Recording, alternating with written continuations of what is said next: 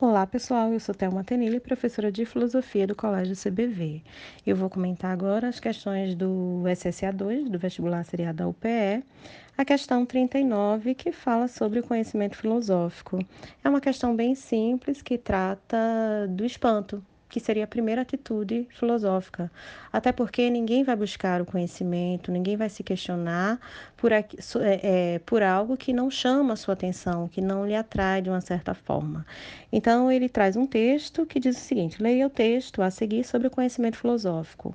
O questionamento filosófico surge depois de um sentimento de surpresa, de estupefação, de susto diante do que aparece e se deixa é, e, de, e se deixe estar aqui junto a nós.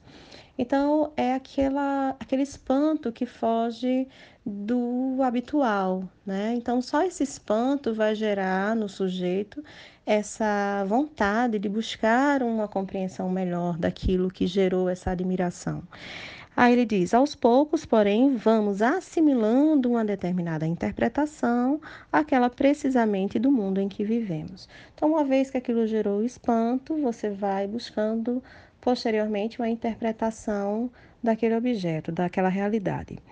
Então, ele diz o seguinte: o autor salienta a singularidade do conhecimento filosófico, de início com a estupefação e depois com o primado da dimensão interpretativa. Quanto a esse assunto, assinale a alternativa correta. Na alternativa A, ele diz que no conhecimento filosófico a interpretação dispensa a estupefação. Não, não dispensa, porque mesmo quando eu já estou tendo uma compreensão da realidade, essa coisa de continuar me impressionando ou, ou me admirando com a realidade é que mantém essa chama uh, da filosofia acesa. Né? Então, é justamente essa capacidade de estar tá sempre me, me impressionando, até com as coisas que já entraram na, na, na, minha norma, na, na minha realidade, né? como uma forma natural, mas eu ainda tenho uma capacidade de me admirar diante daquilo. Então, não seria a alternativa A. A alternativa B diz que o questionamento filosófico independe da estupefação. Não, como eu falei anteriormente, ninguém vai buscar conhecer aquilo que não gera uh, admiração, não gera espanto tá? Ninguém busca conhecimento daquilo que não não é, é, chamou sua atenção. Na alternativa C, ele diz que o questionamento filosófico surge de uma determinada interpretação declinando da estupefação. Sim, até surge de uma interpretação, mas ele não dispensa a, o espanto, tá? Então, os filósofos clássicos diziam isso, que a filosofia ela começa com essa admiração, ela começa com esse espanto.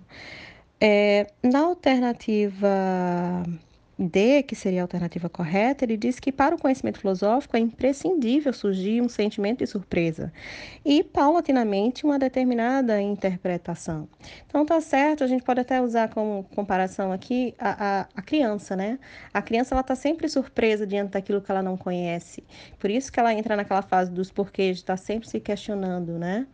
Então, a alternativa D seria a alternativa correta. Na alternativa E, ele diz que no âmbito do conhecimento filosófico, a surpresa é suficiente. Não, não é suficiente. Não basta você se admirar. Você tem que buscar uma interpretação daquilo. Você tem que se questionar, você tem que ter um senso crítico com relação àquela, àquilo que gerou esse espanto e buscar respostas sobre a realidade. Então, a alternativa correta seria a letra D.